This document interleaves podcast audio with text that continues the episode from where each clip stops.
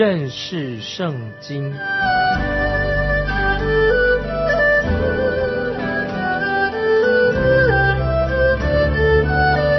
认识上帝的话，把上帝的话带到全世界。本节目是由认识圣经机构和环球广播电台联合制作，欢迎收听。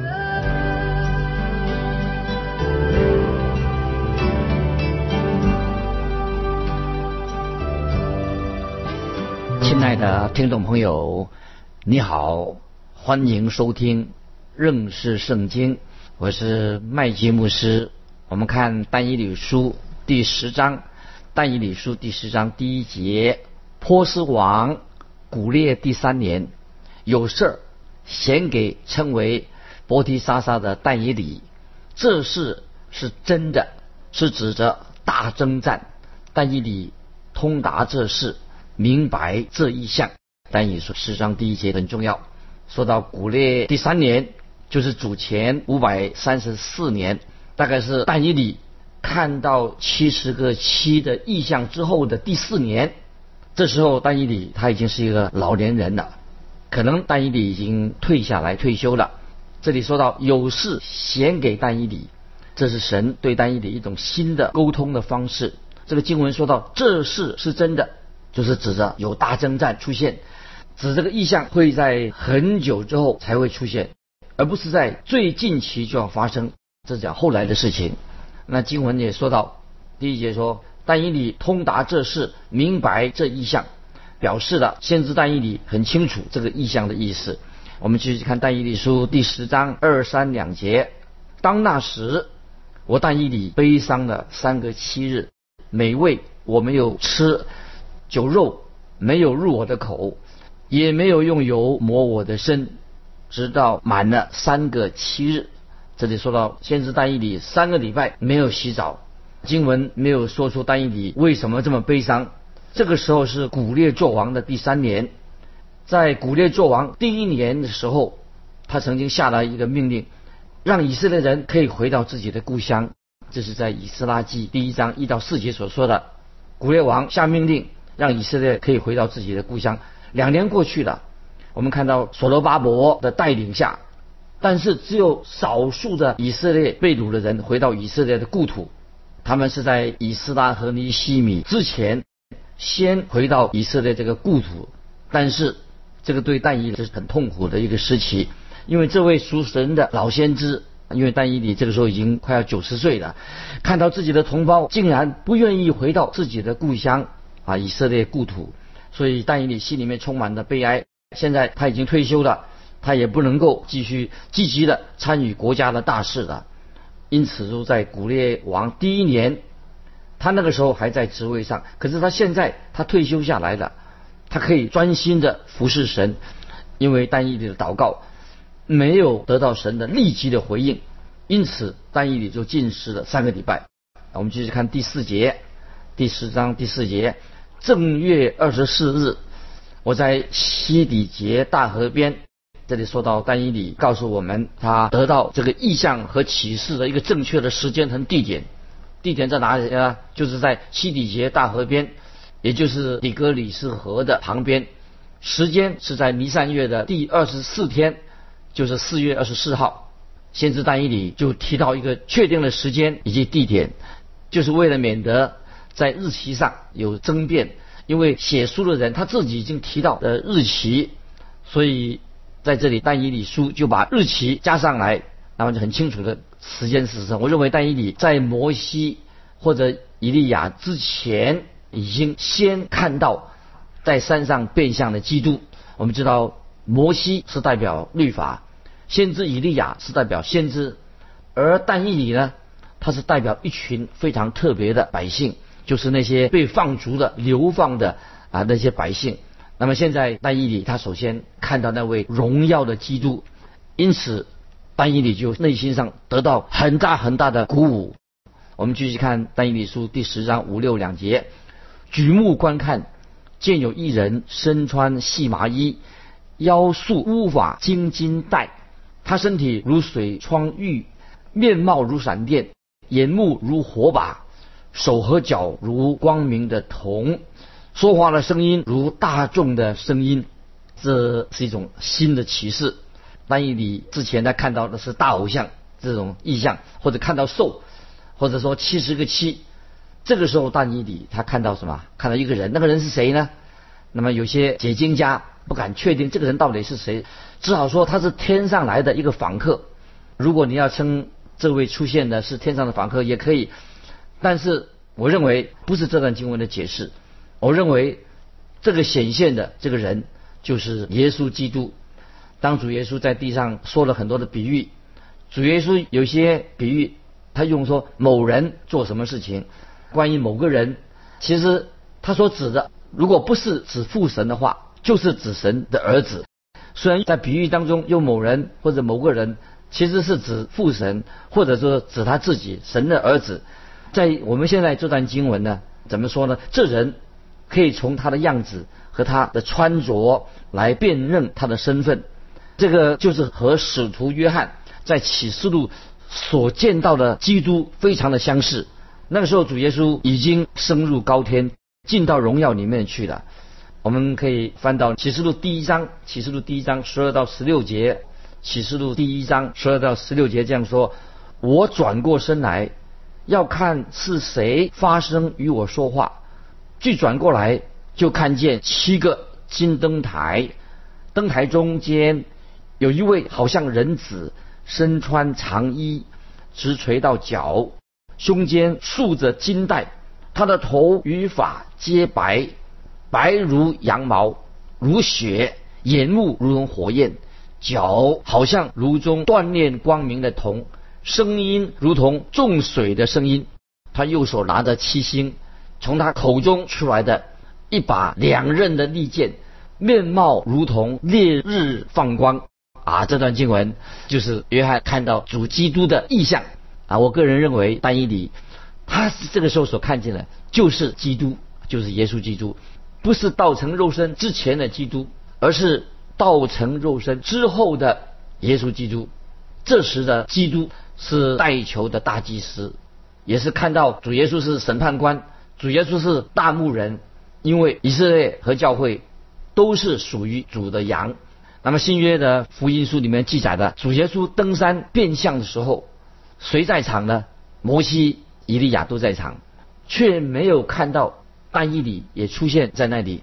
听众朋友，你认为是为什么原因呢？个人认为，为什么他不在场？因为他已经看见过变相的主耶稣，就是像这段经文在旧约所记载的这段经文。我们继续回到但以理书第十章第七节，但以理书第十章第七节，这异象唯有我但以理一人看见，同着我的人没有看见。他们却大大战尽，逃跑隐藏，只有单一里看见这个异象，其他人跑掉了。我不认为任何一般的天使，甚至天使长，会给这些人带来这样的一种战境隐藏起来。虽然有其他的人跟单一里这个时候在一起，但是只有单一里看到这个异象，太奇妙了。很显然，圣经有许多的这样的记载，因为圣灵指向某些人启示基督。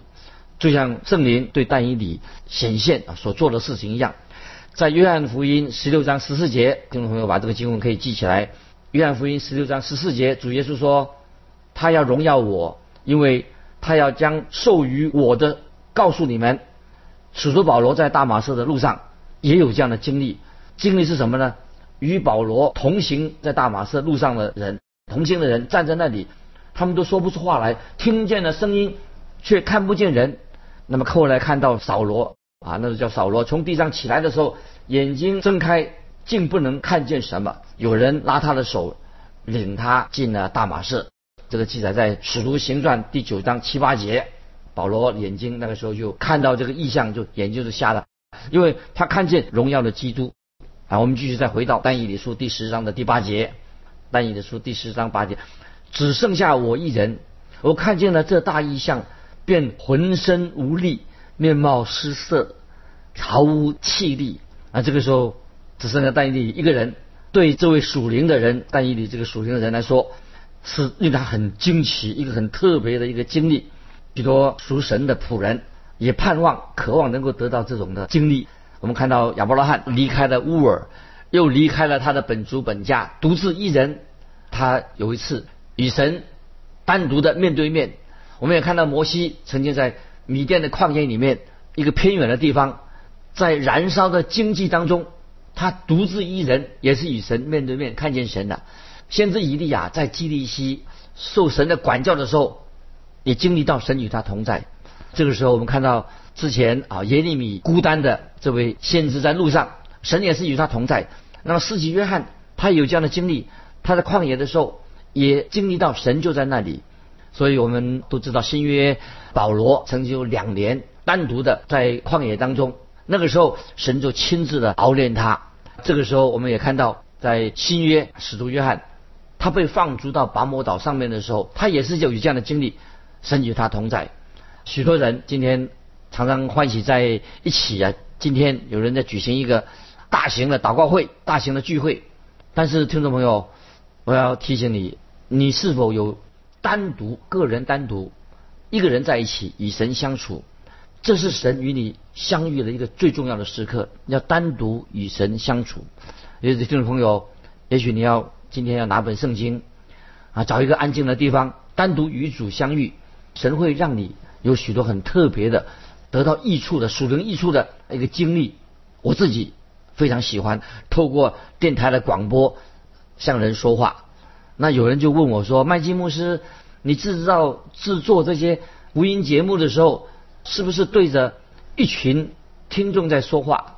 我回答说：“不是的，我不是对着群众在说话，我是独自一个人打开麦克风，关在房间里面。”独自一人与神同在，我认为神就就在这个时候，神向我说话。那么在这个时候，我们看见经历到我们这些软弱的器皿啊，能够传讲神的话。那么我也是神的软弱的器皿，能够传讲神的话。是神在我心里动工，是神自己在感动人。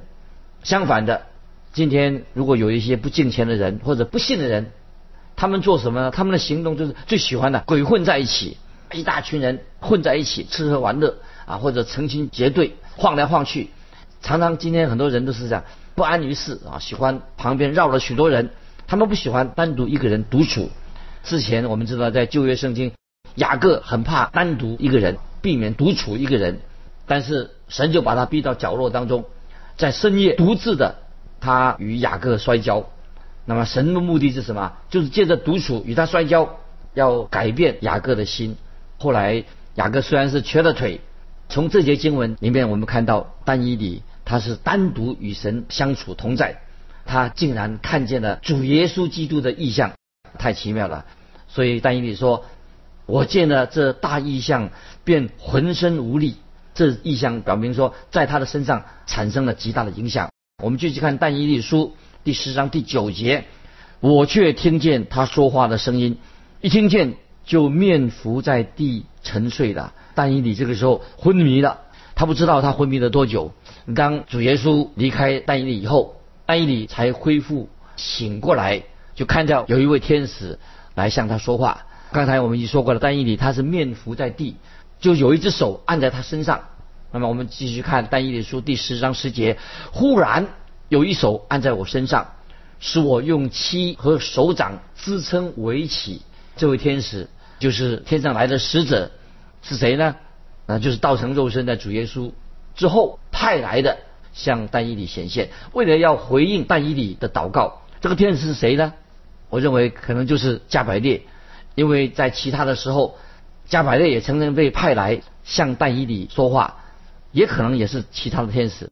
然后我们继续看第十章第十一节，第十章十一节，他对我说：“大蒙眷爱的但以理啊。”要明白我与你所说的话，只管站起来，因为我现在奉差遣来到你这里。他对我说这话，我便战战兢兢的立起来。注意这个单一理书十章十一节，一开始单一理是趴在地上，然后他就匍匐在地，天使就叫他起来。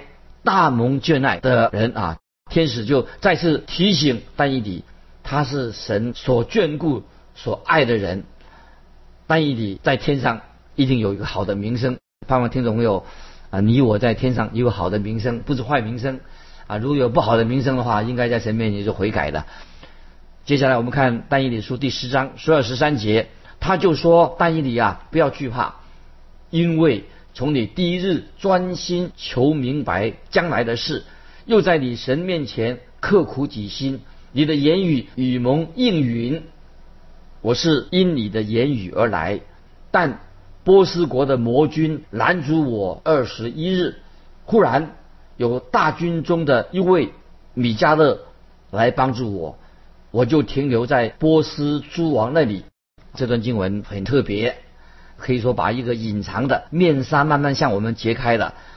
但以理看到天上属灵的战争在天上发生，听众朋友，在我们今天所住的这广大的宇宙里面。包括地球里面有很多是我们肉眼看不到的事情，很多事情我们也不太知道，我们所知道的很有限，除了神给我们启示之外，也不知道也看不到那个属灵的世界，那些灵里的世界里面发生了什么事情。那么在这段经文告诉我们，那看不见的世界正在发生有征战，可以说是善与恶的征战，光与黑暗的征战，我们的神。与撒旦二者的征战，显然我们看到啊，撒旦的势力也在天上，在天上的力量正在互相抗衡当中啊，这是我们看不见的啊，属灵的战争在天上。那么在但以理书第十章十二节下半就说了，但以理书第十章十二节下半，从第一日起，你的言语与蒙应允，我是因你的言语而来啊，天使就对但以理说。神已经垂听了啊，你的祷告，他就是被神派来回应啊，但以理的祷告啊，回应他祷告的一个使者。但是这位天使啊，在半路上就遇到阻碍的，所以不能够顺利的立刻来到但以理那里。听众朋友啊，这段经文可以说是一个很令我们惊奇的一个说法。从保罗对以弗所的信徒所说的话。当中，我们就会看到一些启示啊。我们来翻到新约圣经，新约圣经，从保罗对以弗所教会啊那信徒所说的话当中，我们可以啊了解这个灵里面的这个世界啊。有些我们不太知道灵里的世界，在以弗所书六章十一十二节，以弗所书六章十一十二可以给我们有一些看见。以弗所书第六章十一十二节这样说：要穿在。神所赐的全副军装，就能抵挡魔鬼的诡计，因为我们并不是与属血气的征战，乃是与那些执政的、掌权的、管辖这幽暗世界的，以及天空属灵气的恶魔征战。啊，听众朋友，这里再一次让我们听众朋友明白，撒旦他是势力，他是撒旦的仆役啊，撒旦有很多的。他的童工啊，他的仆役是有阶级的。撒旦这个恶势力，我们可以看到啊，撒旦的恶势力。所以我们也可以给我们对我们可以做一个解释：为什么今天基督徒的祷告，为什么尚未得到啊神的回应？原因是什么呢？就是因为我们的祷告乃是在打一场属灵的征战，所以目前还没有得到回应，因为。这属灵的征战正在征战当中，在这里保罗就说了已经很清楚了，告诉我们说，祷告就是一场属灵的征战。在罗马书十五章三十节这样说，罗马书十五章三十节说：“弟兄们，我借着我们主耶稣基督，又借着圣灵的爱，劝你们与我一同竭力，为我祈求神。一同竭力是什么意思呢？这里说。”劝你们与我一同竭力，一同竭力。原文的意思就是我们要刻苦己心，刻苦己心向神祷告啊，就是说你我要刻苦己心来好好的祷告，因为祷告就是一场属灵的征战。那么现在我们知道啊，今天的很多祷告会的啊或者弟兄姊妹的祷告已经变了调啊。今天的祷告像什么呢？那今天我认为啊，有些弟兄姊妹在祷告的时候啊。啊，有时很花俏啊，这花俏的祷告是不必要的。有的祷告就是太神学化，好像在讲一些知识啊，太神学化了，太花俏的。我认为这种祷告都是不必要的，不要太花俏，也不要太在祷告里面啊做教训神学的教训都不必要的。真正的祷告就是什么呢？啊，我认为是应该是刻苦己心的祷告啊，在神面前很安静，刻苦己心。因为我们祷告的时候要穿越属灵的障碍，带出能力的祷告啊，这是我们要学习的这种祷告的功课。那么我们听众朋友，我们祷告的时候不像费用很多心思，用一些很华丽的词藻啊，很华丽讲话，讲的很深奥的神学来讨神的学。听众朋友，这种是不需要的。我们的生活上要自记得，我们的生活是一场属灵的征战。那么，所以我们要。警醒祷告，于是面临属灵的征战。这个时候，我们看到天使就单对单一里说：“当你开始祷告的时候，神就派我来回应你的祷告。但是我又没有办法直接来，因为在路上，波斯国的魔军阻挡了我二十一天。这个魔军，听众朋友，你觉得是谁呢？当然不是指世上的这些君王或者世界上任何那些人，他们没有这种能力来阻挡我们的祷告。显然的。”这是说到魔君啊，这个魔君就是撒旦的使者啊，他在邪灵干扰我们的祷告。那神的天使啊，我们也知道，神有很多的天使，撒旦也有一群魔鬼跟撒旦在一起。那么他们都是组织很严密，也有不同的阶级。显然，这位天使的阶级比撒旦所派的派的使者的阶位很低，所以这位。撒旦派来的使者啊啊，就是呃波斯国的魔君，所以他有能力啊阻挡这位天使要传话给但以理。那么这时候我们看到天使长米迦勒啊，他的亲自出马来开路。为什么他在路上受到难阻的？因为神要但以理传递一个信息给波斯王国，也给希腊王国一个资讯，要但以来传递的信息，所以这个魔君就来阻挡他。因为他们想阻挡他，不让但以理来传这个信息。但是感谢神啊，神要让但以理知道这个信息的内容。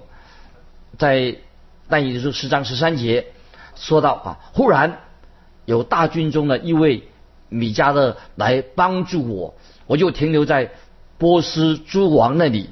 那么波斯王当中，王国当中有属灵的征战，征战正在进行当中。那么，但以理目前他这个时候他正在波斯帝国之下，这个时候，但以理非常需要天上来的帮助，属灵的帮助来帮助但以理。那但是啊，但以理他自己并不知道。那么，但是听众朋友，我们现在基督徒，我们就应该明白啊这种道理。我们今天每一个人都是在属灵的征战当中，魔鬼常常想要拦阻我们的祷告。那因此，今天很多公开的祷告或者这些祷告很沉闷的原因，因为在祷告的时候有撒旦在阻挡，就是使得啊，今天有些祷告会变成啊随随便便马马虎虎，也不知道说我们的祷告乃是一场属灵的征战。所以听众朋友，我们今天啊在祷告的时候是一场属灵的战争，我们要靠着圣灵的大能要得胜。在哥林多后书第十章，哥林多后书十章三三到五节这样说：因为我们虽然在血气中行事。却不凭着血气征战，我们征战的兵器本不是输血气的，乃是在神面前有能力可以攻破坚固的营垒，将各样的诡计，怎样难各样男主人认识神的那些至高之事，一概攻破了，又将人所有的心意夺回，使他都顺服基督。感谢神啊！我们基督徒的人生。啊，像一场征战，我们基督徒都是任重道远。我们有圣灵的同在，借着圣灵的大能，有基督的同在。我们在祷告当中，我们意识到这场属灵的战争啊，我们是必胜必胜的战争。有神的圣灵与我们同在，基督的同在，靠着圣灵跟基督，我们一定会在属灵的征战上得到胜利。所以，基督我们基督徒啊，不会灰心。感谢神，今天我们。得到这样好的信息，所以我们在神面前，我们要做一个得胜者，在灵里面得胜，打败恶者对我们的干扰。今天我们就分享到这里，听众朋友，如果你有感动，非常欢迎你来分享你个人的信仰生活。来信可以寄到环球电台认识圣经麦基牧师说，愿神祝福你，我们下次再见。